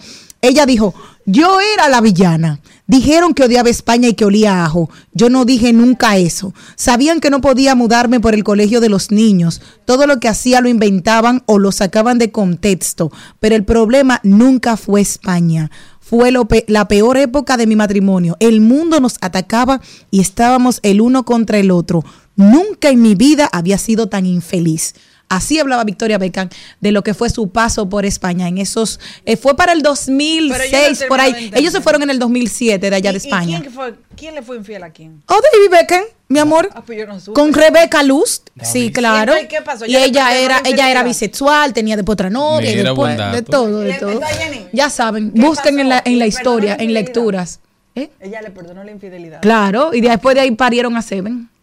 Señores, La también, también, también tendencia. Kevin Harper, McCarthy Harper. también tendencia, que era el presidente o el, el speaker de la Cámara Baja de los Estados Unidos por el partido mayoritario, en estos momentos el Partido Republicano, que es quien tiene mayoría. Por primera vez en la historia sacan a un speaker, que es uno de los puestos más importantes en la política norteamericana, estando su partido aún en mayoría. Primera vez que lo sacan de esa forma. Cinco eh, representantes del Partido Republicano se aliaron a los demócratas para votar en contra de él. Sale por la puerta pequeña, definitivamente no se sabe qué es lo que va a pasar. Fuertes noticias o fuertes, digamos, mensajes de que el Partido Republicano está definitivamente dividido, de que parecen dos partidos en uno. No hay un sentido de unión, es, todo esto a raíz de los diversos liderazgos que se están dando en el Partido Republicano, los que todavía apoyan radicalmente a Donald Trump y los que entienden que hay que ir buscando otro candidato, que hay que ir buscando otro camino. La política norteamericana se complica. Nosotros continuamos.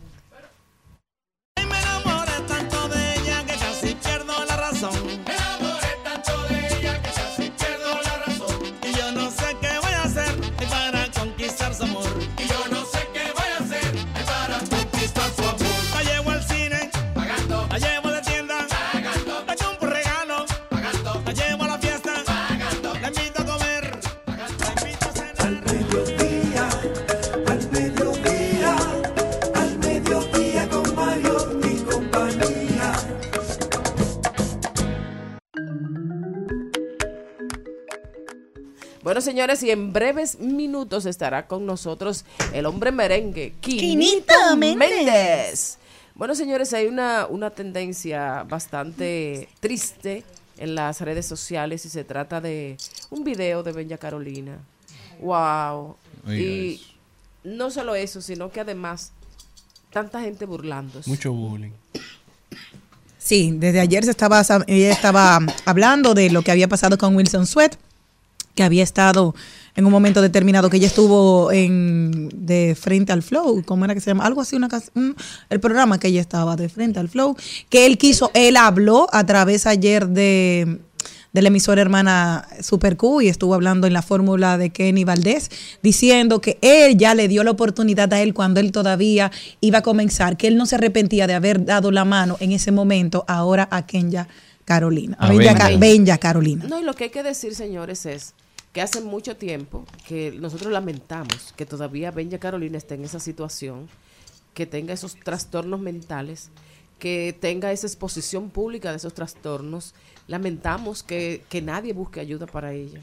Su familia. Y lamentamos también que el público siga siendo tan desaprensivo como para tomar una cosa así tan seria y tan dolorosa para burlarse.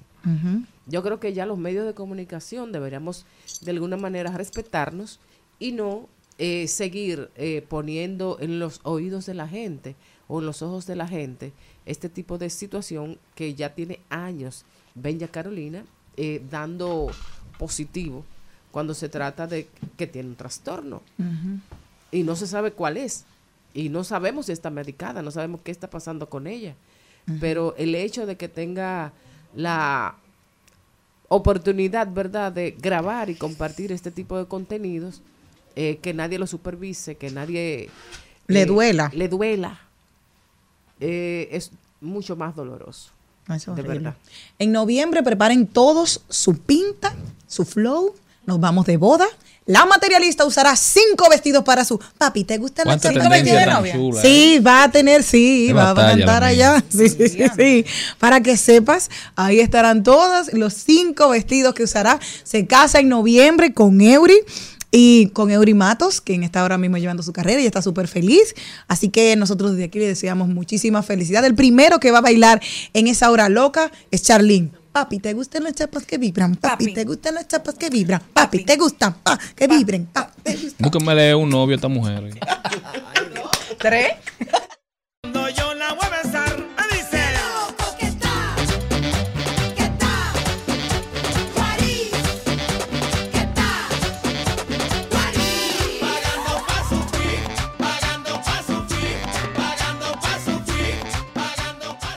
En Al Mediodía, con Mariotti y compañía, llega la belleza y la mente de Celine Méndez. Bueno, hoy me toca hacer los Celitips de esta semana y quiero dedicarlo a las mujeres hermosas, bellas, que adoro y sobre todo la imagen, la primera impresión, esa que usted causa cuando llega a una entrevista de trabajo, que la primera impresión es para mí y muchas de las personas que he tenido la oportunidad de leerle, es algo que usted jamás va a poder borrar de la mente de alguien, ya sea de una manera positiva o negativa. Así que siempre tenemos que estar atentos la primera impresión de algo, de lo que usted quiera lograr. Y me voy a hablar ahora mismo más de la parte profesional, que de algo que tenga que ver con cosas sociales. Entonces, hay que tener en cuenta tu apariencia, de cómo vas a ir vestida, la forma de cómo vas a comunicarte y sobre todo en la parte que tiene que ver con, con tu piel. Hay que hidratarse la piel, señores, y más ahora que hay tanta humedad, tiene que ponerte cremita, aceitito, puede ser hasta un aceite de bebé, que son cosas eh, eh, bar- baratas, pero que, que van a tener muy buenos resultados. No hay que tener el humectante ma- más caro del mundo para que te cuides la piel y sobre todo también ponerte filtro solar. Señores, la sonrisa, los dientes, hay que cuidarse los dientes. Hay que tratar siempre de tener esa sonrisa de una manera impecable, maravillosa. Le mando un beso grande a mi querido Quinito que acaba de entrar. Cuidar también tu dieta, tomar vitaminas. Las vitaminas que nos exigían siempre en la época que estábamos en el confinamiento, todas, sígase bebiendo ese combo de vitaminas que ya usted se la bebía antes. Entonces siempre hay que tratar de, de- de mantener el estado de tu salud de una manera, vamos a decir que correcta. Haga ejercicios. Ese es un cliché. Todo el mundo le dice lo mismo, señora, pero eso es lo que funciona. Tiene que hacer ejercicio, aunque sea en su casa, dale, dele vuelta a la sala, a donde usted quiera, porque tiene, o baje la escalera, si vive en un edificio, baje y suba, sube y baje, baje y suba. Ayer vi a mi querido Hochi en, montando bicicleta en la Nacaona. Ya regresaba a hacer su ejercicio a las 9 como a las 9 y 15 de la mañana, ya iba de nuevo para su casa. Entonces después usted dice, ay, pero mira cómo la gente está. ¿Y qué es lo que tú haces? Cuidarse. Usted tiene que cuidarse. Entonces, ámate un poquito y recuerda que la primera impresión es la más importante para cualquier momento, para una cita de trabajo, para una cita de amor o para usted misma, cuando se va a ver un espejo y diga, ay, qué fea estoy. ya.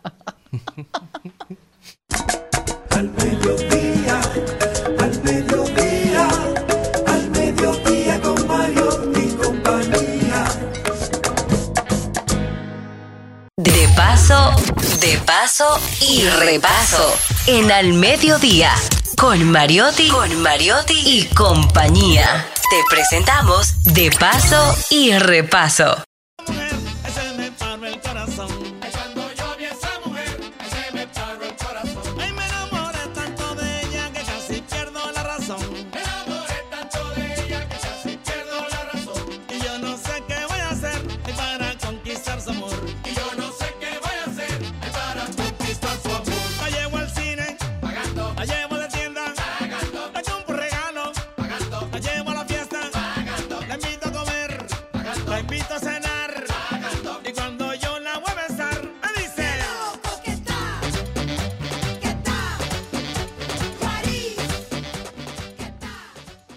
Bueno, señores, aquí está el sabor, está el hombre merengue, Quinito Méndez. Su amigo, su amigo, su un, amigo. un adorable artista de Padre Las Casas. Y del que- país ya. Y que ha llenado, que ha llenado el país y ha llenado el mundo de alegría. Cuando Celine estaba hablando de, de esas necesidades que tiene la gente de verse mejor, eh, yo creo que tú has hecho un gran aporte al hacer la gente sentirse mejor. Porque el que reparte alegría, el que, el que alegra las almas, el que representa la alegría de un pueblo como tú, eh, es un embajador, un embajador de las emociones. Maribel, tú sabes lo que la gente ha brincado conmigo. Son de, de 38, 37 años la gente brincando, eh, bailando merengue con Quinito Méndez. Yo feliz de brindar nuestra música, el- la música, la tambora, la guira, el acordeón, el merengue, que es la música dominicana. Tú, Y feliz de estar con ustedes. Feliz, feliz de estar contigo también eh, dentro de esta celebración. Eh, 35 años son. 37 años ya. 37 Sí. años ya. Haciendo merenguito. Haciendo merenguito para gozar. A comer. Todavía para comer. Yo creo que no son para comer ya. No, para guardar ya. ¿Cómo se recuerda eh, Quinito Méndez? ¿Cómo recuerdas esos inicios? Bueno, un chamaquito de Padre de la Casa que amaba Johnny Ventura. Yo, me dicen todavía, mucha gente en Padre de la Casa me dice Ventura, porque yo lo imitaba, cantaba igual que él, vivía la música y vivo la música de Johnny Ventura. Y entonces yo hice mi, mi agrupación pensando en ser Johnny y se llamaba Los Pequeños de Ritmo. Es el- es el chamaquito de los pueblos tradicionales que le gusta la música. Ahí me puse a estudiar música con el profesor Fermín Suero. Me nombraron como platillero de, de, De la banda. banda. Eh, ganaba 8 pesos mensuales. Y ahí comienza la historia de que O sea que tú empezaste a facturar temprano. Tú empezaste a saber temprano que, que de ahí era que tú ibas a comer. Chamaquito comencé a facturar. Y, y esa es la historia de Quinito en Paz de la Casa. Después vengo aquí, eh, arranco a buscar quién me grabe. Eso es lo primero que yo buscaba. Yo recuerdo que iba a, a Color Visión, en el show de mediodía, a esperar lo- lo- los artistas que salgan para enseñarles mis composiciones. Ninguno me grabó. El primero que me grabé es Richie Ricardo. Un tema que dice Casimiro y que, ya ves, casi casándome. Es el primero que me graba. Y luego me graba Villalona, eh, Johnny Ventura y por ahí para abajo. Entonces después viene la entrada a Cocobán y ahí arranca la, la- la- La, la otra historia. ya la historia de Quinito Méndez. Ha pasado 23 años y nosotros seguimos esperando otro palo. O sea, hubo una producción en el año 2000 a palo limpio, Ay, ay, que ay, nosotros somos de Monte Plata y tocamos salve. Lo tenemos y conocimos a Enero Lisa precisamente por esa producción tan hermosísima. ¿Y cuando vuelven los palos? Bien. Ajá. Pero, yo me entré a los palos porque mis padres me llevaban a baile de palo a mi pequeñito. Ajá. Y ellos lo, baila- lo bailaban con una elegancia. Se, se topaban los hombros y se miraban a la cara con una elegancia. Yo dije, alguna vez yo voy a grabar un merengue con palo. Y lo hicimos con el tema que dice, yo soy un maleño y vengo de los... Y ganamos merengue del año. Sí. Entonces, ¿qué pasa? Que la gente entonces me, tilba- me til- tildaba de brujo. Ah. No, que Quinito es brujo. Ya. Y yo como que me asusté. Yo dije, mira, yo voy a dejar esa vaina porque entonces me están poniendo como que yo soy brujo. Y yo lo que estaba buscando es llevar la cultura al merengue. Pero eso, ese esa- fue, esa ese fue un excelente popular. aporte, Sí. eh, Quinito. O sea, ese, ese es un aporte que creo que habría que estudiarlo y ponderarlo. Y sobre todo ver cómo la dominicanidad reaccionó. Porque fue como que tú le diste un jarabe de su propia sangre. Claro, en el alma. Además- Eso se le dio en el alma al- al- a, a la gente de los campos, principalmente. Charlie dijo que el que más le gusta es el motorista aquí una vez que estábamos nosotros dije, los motoristas están dando bola. Me encanta. Morena, eh. Eso no darle en las entrañas al dominicano. Claro. Y, y- y más la gente de Nueva York. La gente de Nueva York son enfermos. Bueno, ¿no? de hecho, en la parada que hicieron ahora, la última, ah, en la dominicana, muchas carrozas tenían esa canción. No, son locos. eh, son locos en Nueva York. Entonces, volver a hacer palo, yo lo hago con todo el cariño. Yo feliz. Mi mamá Pero- toca- Pero no digan que yo soy brujo. ha sido ha sido difícil adaptarse a esta nueva generación, Quinito. Estos sido gustos fácil. de estos niños. Yo digo que cada 10 años viene una nueva generación. Eso pasó con nosotros. Nosotros fue en el 88, 90 por ahí. Llegamos con ese merengue Cocobán. Rompiendo con todo. Y cambiamos ese merengue bonito de amor y desamor. Y llegó esta nueva generación. Los urbanos del momento éramos nosotros. Así es. Es así. Los asesinos del merengue de ese momento. éramos nosotros. Entonces, hoy es esa música urbana que hay que aceptarla. Son dominicanos, son muchachos con su talento. ¿Qué es lo que hay que hacer? Nosotros, como productores musicales, untarnos de ellos. Hay que untarse de alguna forma. En el- este tema nuevo de Quinito Méndez, yo tengo música urbana debajo. Estoy el merengue, pero con un- una alfombra de música urbana. Hay que buscar la forma. Y cuando nosotros hablamos siempre, hay- cuando hay novedades sonoras o literarias, siempre hay como una resistencia. Entonces lo- lo- lo- los grandes creadores de nuestro merengue, la mayoría han sido víctimas de críticas, eh, de desprecio. Inclusive eh, se estrenó en el país los de Asesinos del Merengue para Johnny Ventura. Imagínense ustedes. A nosotros nos dieron Entonces, luego, eh, otro de los asesinos del merengue, que me sorprendió muchísimo enterarme, eh, fue Wilfrido Vargas. Wilfrido Vargas. o sea, Wilfrido le dieron, estrella, le dieron con todo cuando, cuando, o sea, todo lo que nosotros valoramos de los aportes y la modernización del merengue que hizo Wilfrido, en su momento fue tomado como algo eh, malo. Sí, y O yo sea, recuerdo como- que él le quitó la juventud a Johnny Ventura, porque la juventud venía para donde Wilfrido porque trajo un ritmo nuevo. Un sonido. Sí, ese tacucu, tacu, tacucu, tacu, tacu, de Wilfrido fue una locura para la, para la generación nueva. Y yo creo que lo de luego los, los otros asesinos del merengue fueron Tuipochi, ¿no? Familia y yo no nos asesinaron. Me decían esto es disparatoso. Pero agarramos esa generación para nosotros. Que eso, eso no lo para nadie. Eso, cada generación viene con su música, viene con sus sentimientos. Eso no lo para nadie. ¿Y qué tú le dices ahora a estos que se están resistiendo tanto a, a la música urbana dominicana? Yo no te puedo decir que yo soy un amante de la música urbana. Yo soy un merenguero hasta la tambora, pero yo entiendo que, que es lo que yo critico de una música urbana que diga palabras morbosas. Eso no. Sí, yo igual Porque que eso es dañar la juventud, eso es dañar la música también. Ahora, si es una música urbana bonita, por ejemplo, Daddy Yankee hace una música urbana elegante, muy bonita. Eh, hay otros también que lo hacen muy bonito, pero cuando se van ya a los morbosos, ahí ya ahí chocan conmigo. En el caso de tener hijos y tener tantos eh, compromisos internacionales, ¿alguno ha dicho, me voy por el lado de la música también como su papá o no? Yo tengo a Lía, que es hija de Ujú. Magda, Selena la conoce, a mi esposa. Mi amiga. Lía, yo sé que le va a gustar la música. Ya me Ujú. pidió un violín, Ah, sí. ya le compré una guitarra, comienza, pero es una menor de edad todavía, pero ya comienza la, la chipita de la música. Ahí en ella, eh, el varón no le gusta. Ah, mira. hay de Bueno, todo. aquí estamos celebrando. Está ahí, míralo allá. eh, ese- no, no le gusta. Eh, Él, él dice que no le gusta, después sale peor. Es lo que le Después gusta sale- ser manejadores. Exacto. Ah, Ah, bueno. bueno, le, gusta estar, le, le- Sí. le gusta estar en, en el, en el sistema. Maneja los cuartos. Ah, bueno, no- nos vamos a ir ahora a una breve pausa y volvemos con Quinito Méndez. Vamos Su a poner amigo. algo ahí de su musiquita, ¿verdad? Del nuevo.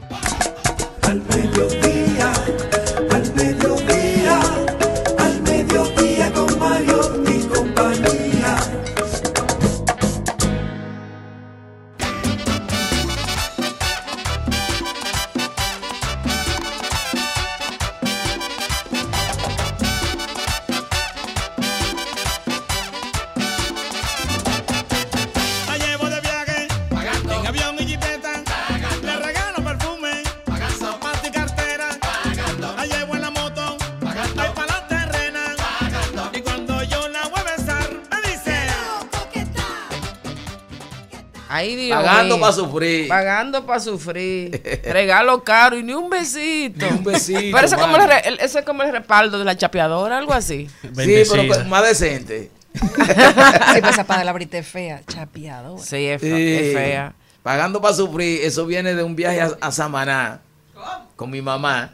Mamá quería ver la, la ballena de Samaná. Ajá. Y entonces digo yo, no, no, pero es una orden. Y arrancamos para allá. Y entonces mar adentro, mar adentro, y la ballena no aparecieron nunca. Se escondieron ese día. Y entonces el mar se puso bravo y en el medio del mar comenzó a sellarte acá, chinchan, chinchan, y nosotros, guay, guay. Dice mamá, mira, al chofer, devuélvete, que aquí lo que nosotros estamos es pagando para sufrir. Digo, yo voy a hacer un disco de eso. Pagando para sufrir. Se, Sí. prendió el bombillo. ¿Qué ha significado tu madre en tu vida? Kenny? Oh, esa es mi, mi reina. Ah, Ahorita estaba hablando con ella. Mamá Jesús es la mujer que me inspiró a la música. Ella me enseñó a tocar tambora. Wow. Ella es músico. Y ella me decía, se toca así en el mostrador de la tienda de ella. Tacaracatún, tacaracatún. Y me inspiró y me Desde llevó para la música. Porque ella tocaba tambora en el, en el, en el perico ripiado de su papá. Wow. Oh. Y ahí es que viene la, la vena. Varias generaciones. Sí, sí. Qué chulo. Wow, qué chulo, Quinito. Quinito, vi a, vi a Jesús ahí, estuve ahí presente ahí en el reconocimiento que te hizo el Senado de la República. Ay, ay, ay. Qué momento más bonito. Una emoción para mí. Un, bueno, el Senado de la República, hacemos un homenaje. Son 37 años, gracias a Dios, sin tener problemas con nadie, solamente haciendo merengue. Eh, grabar con Johnny Ventura, con Celia Cruz. Con una diferentes- familia hermosa, que Dios se la bendiga por siempre. Gracias a Dios, sí. Entonces, eh, lo que hemos hecho es eso, aporte al merengue, trabajar sin, sin problema, trabajar para adelante. Y todavía tenemos la ganas de seguir trabajando por nuestro merengue. Entonces, recibir ese, ese, ese reconocimiento me dio más ganas todavía de echar para adelante nuestra música. Ahora hay un- una pregunta que están haciendo y que todo el mundo tiene la... mm, Estamos mirando la diferencia entre los géneros.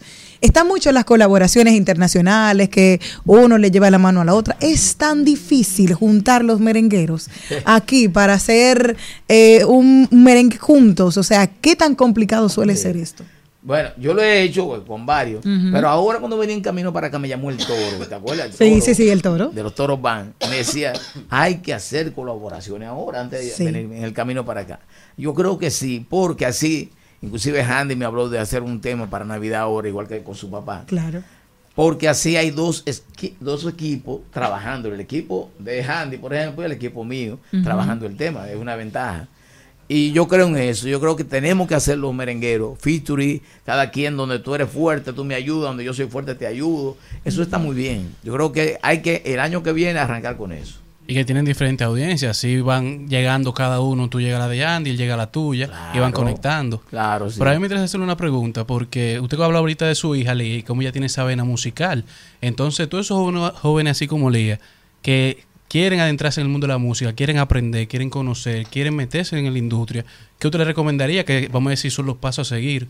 ¿O por dónde ellos deben ir? Sí. Bueno, buscar la forma de ir a la escuela, hay que ir a la escuela, hay que estudiar música.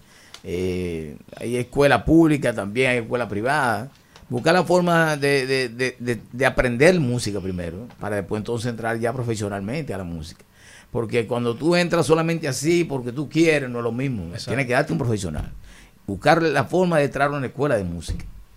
Hay algo que estaba Don Felucho, hizo el año pasado, estuvo hace casi dos años, estuvo exponiendo primero un libro de los autores y cantantes del siglo XX en República Dominicana. Y hace una recopilación, Monteplata no tenía músicos, no aparece por eso, pero de todos, de todas, cada una de las provincias, quiénes eran y cuáles fueron las canciones que salieron de cada una de las provincias. Y él hablaba que se ha mermado en algo que usted hablaba al principio precisamente, comenzó en la banda de música.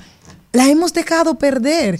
¿Por qué la gente no ha vuelto a reconectar con eso? Porque muchos de ustedes de su generación pudieron ir a una orquesta, pero ya tenían formación. Sí, sí. Y ¿Qué eso ha es pasado? cultura, eso le, le pertenece a cultura. Hay que buscar la forma de que cada pueblo tenga de nuevo su banda de música. Hay algunos que lo tienen, pero hay muchos que no lo tienen ya. Entonces es muy importante porque así los muchachos de los pueblos van a coger su clase de música, aprenden un instrumento. Eh, yo te lo digo porque yo vengo de eso.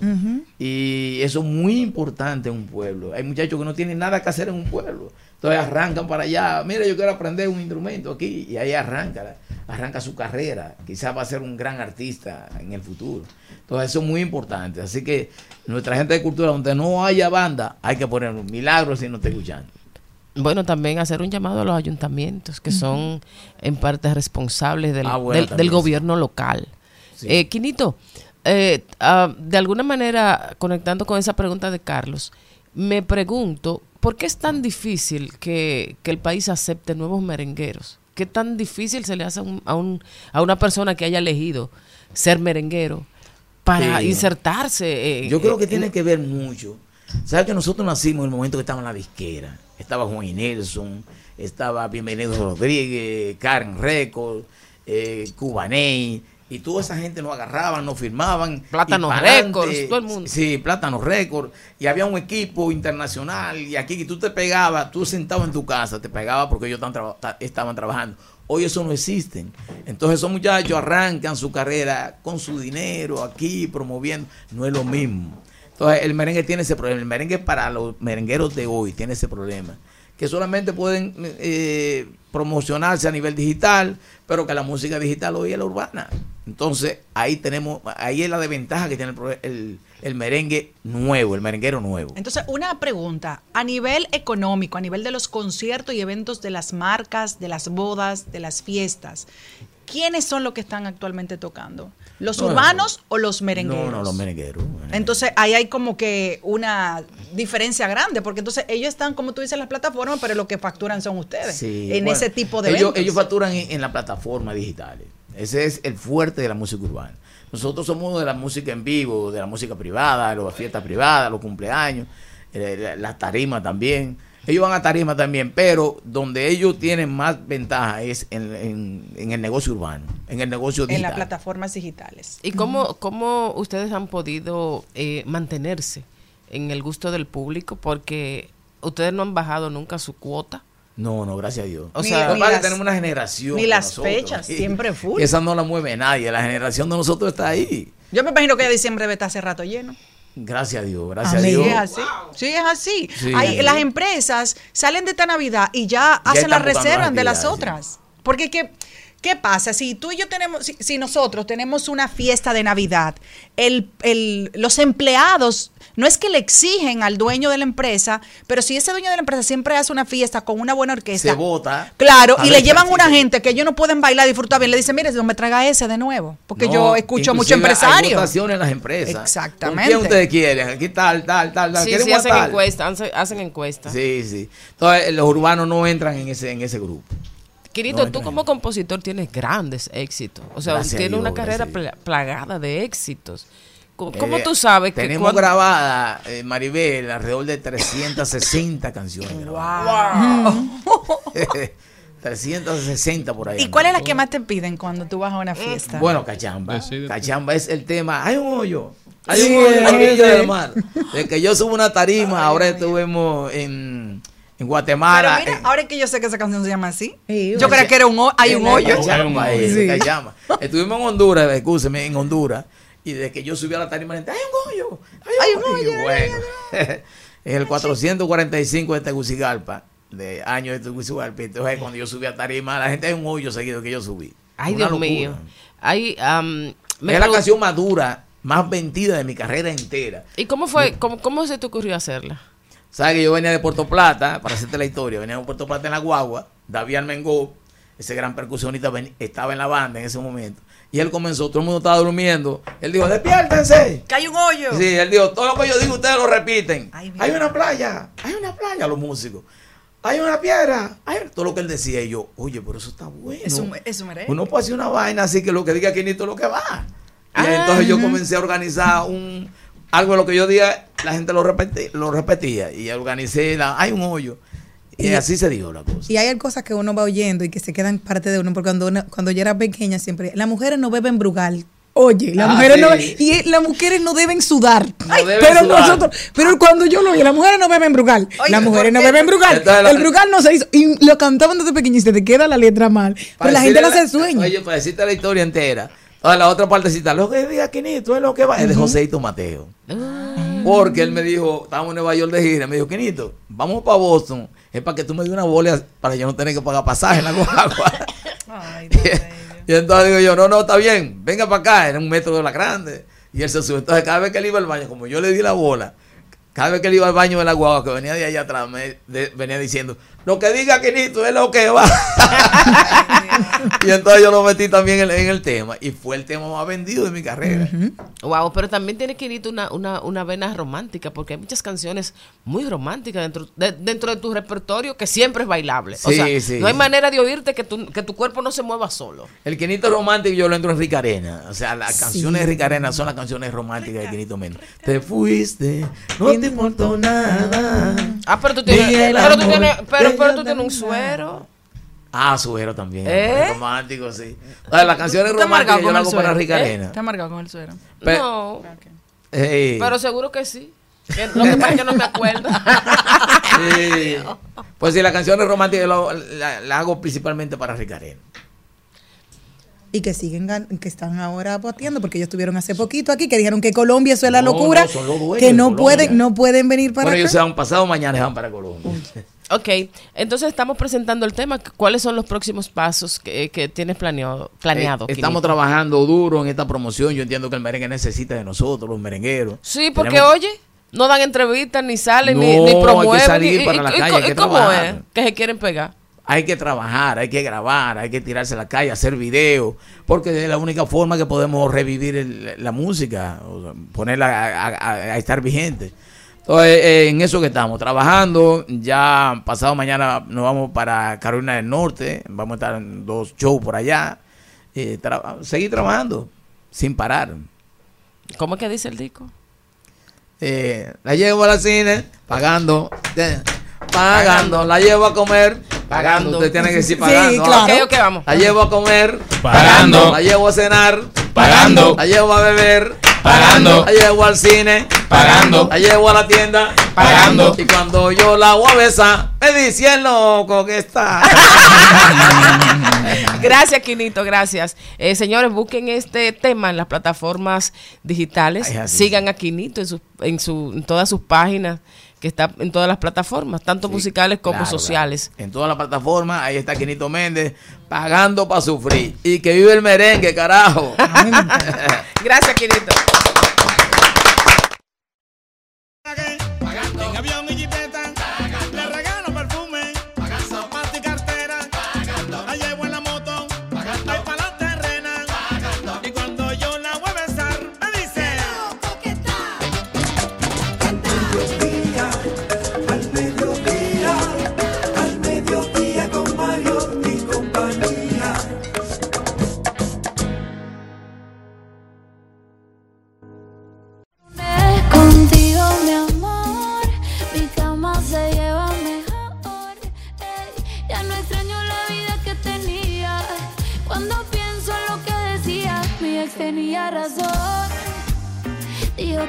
Encontrar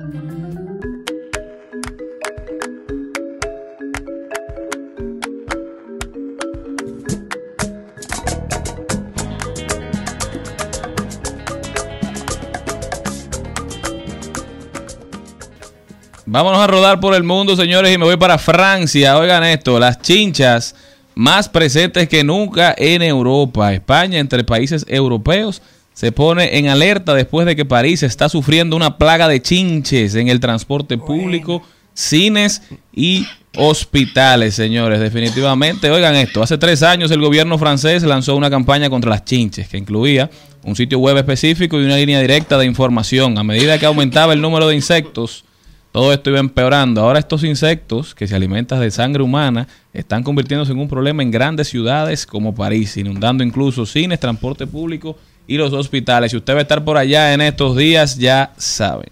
No, y sobre todo aquí también hay una plaga de piojos.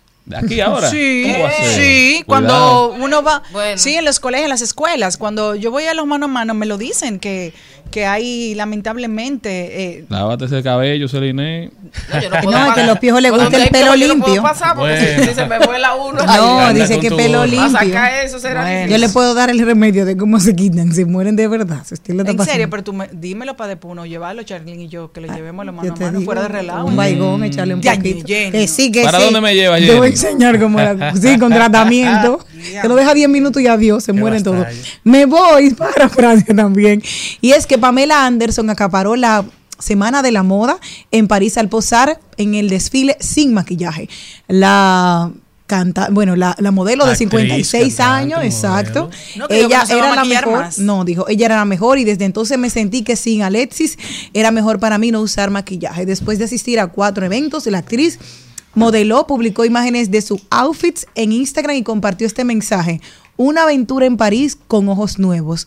Hay una belleza de la autoaceptación, la imperfección y el amor. Y precisamente, como tú sabes que hay mucha... Una que tuvo esa tendencia hace unos años fue eh, Alicia Keys, también, que decidió durante un tiempo no maquillarse y ser esclava, así que sean felices. Ay, no, pues yo, yo vi imágenes de, de Pamela y se ve bien, una Sí. mujer hermosa y que se ve bonita natural. Yo lo que pienso es que debe ser un híbrido. Usted Baywatch. tiene que salir en algunos lugares sin maquillaje y en otros también con maquillaje. Yo lo hago mezclado en mis redes sociales. Yo y voy en al mi vida mirador diaria. Lo sin que si usted se maquilla demasiado, siempre, no le dé una sorpresa de golpe a la gente. porque No, que eso es- maquillando menos. No, que hay personas que lamentablemente uno no las conoce sin maquillaje, porque se han adaptado tanto a ponerse tantas cosas que parecen eh, ya... Oye, que lo pero que hay algunas Cristian, tú, tú, ojeras tú un mentiras. mujeres con un reguero de ñañara que cuando se quitan esa maquillaje son otra de gente. ¿De qué? Dios tú- tú- mío. Tú, tú te fuiste a dormir la noche con una y te levantaste con otra. Como me dijo, ¿Te ha me, pasado dijo, eso? me dijo una doña en una No, reunión no. ayer, dije, pero tú te ves más joven en el afiche y yo es que vieja la foto. Señores, No, yo me voy para los Estados Unidos y es que en el día de ayer, después, luego de seis años de haber declarado, la- se de- declararse en bancarrota, la famosa franquicia de juguetes Toys R Us ha anunciado que regresa más ¡Guau, fuerte qué que nunca.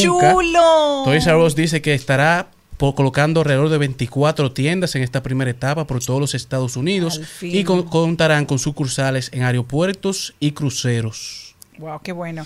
Bueno, Bueno, me, señor- ah. sí, dale, dale, dale. Me quedo en la República Dominicana, donde tenemos la noticia que el canciller dominicano comparecerá ante el Senado. El ministro de Relaciones Exteriores, el señor Roberto Álvarez, asistirá este miércoles, es decir, hoy, casi, si no está, debe estar llegando ya, ¿verdad? Del miércoles a la tarde a la sesión ordinaria del Senado para explicar los detalles del conflicto entre la República Dominicana y Haití. Bueno, señores, yo me voy para el Vaticano, donde el Papa Francisco ha tomado postura en relación a la homosexualidad. El Papa Francisco ha declarado que estaría dispuesto a que la Iglesia Católica bendiga a las parejas del mismo sexo. Además, argumentó que cualquier petición de bendición debe ser tratada con caridad pastoral. El pontífice hizo el comentario en respuesta a la solicitud de cinco cardenales conservadores que le pidieron que clarificara su postura, su postura sobre temas como la homosexualidad. No podemos ser jueces que solo niegan, rechazan y excluyen. El Papa eh, sostuvo que la Iglesia entiende el matrimonio como una unión exclusiva, exclusiva, establece e indisoluble entre un hombre y una mujer y que debe evitar todo tipo de rito o sacramental que pueda contradecir esta convicción. No obstante, argumentó que cuando se pide una bendición se expresa una súplica a Dios en busca de ayuda y una súplica para vivir mejor. Bueno, yo me voy para Haití, donde el expresidente Michel Martelly acudió hoy a una situación del juez que investiga el asesinato del expresidente Jovenel Mois. Fue a rendir declaración. Fue, bueno, lo, lo, lo, lo asombroso de eso no es que haya ido al tribunal, que quien relata y quien expone el hecho de que fue citado es el Miami Herald. Entonces, parece que los medios que manejan la información, como tú mucho has dicho, Mariotti, los medios que manejan las informaciones que salen de Haití no la podemos controlar ni siquiera nosotros. Así es. Y con ese viaje para el país vecino, nosotros nos vamos, señores. Muchísimas gracias por haber estado con nosotros. Gracias por su sintonía. Hasta mañana, mi gente. Si Dios quiere, feliz resto del día. Hasta aquí, Mariotti y compañía. Hasta aquí, Mariotti y compañía. Hasta mañana.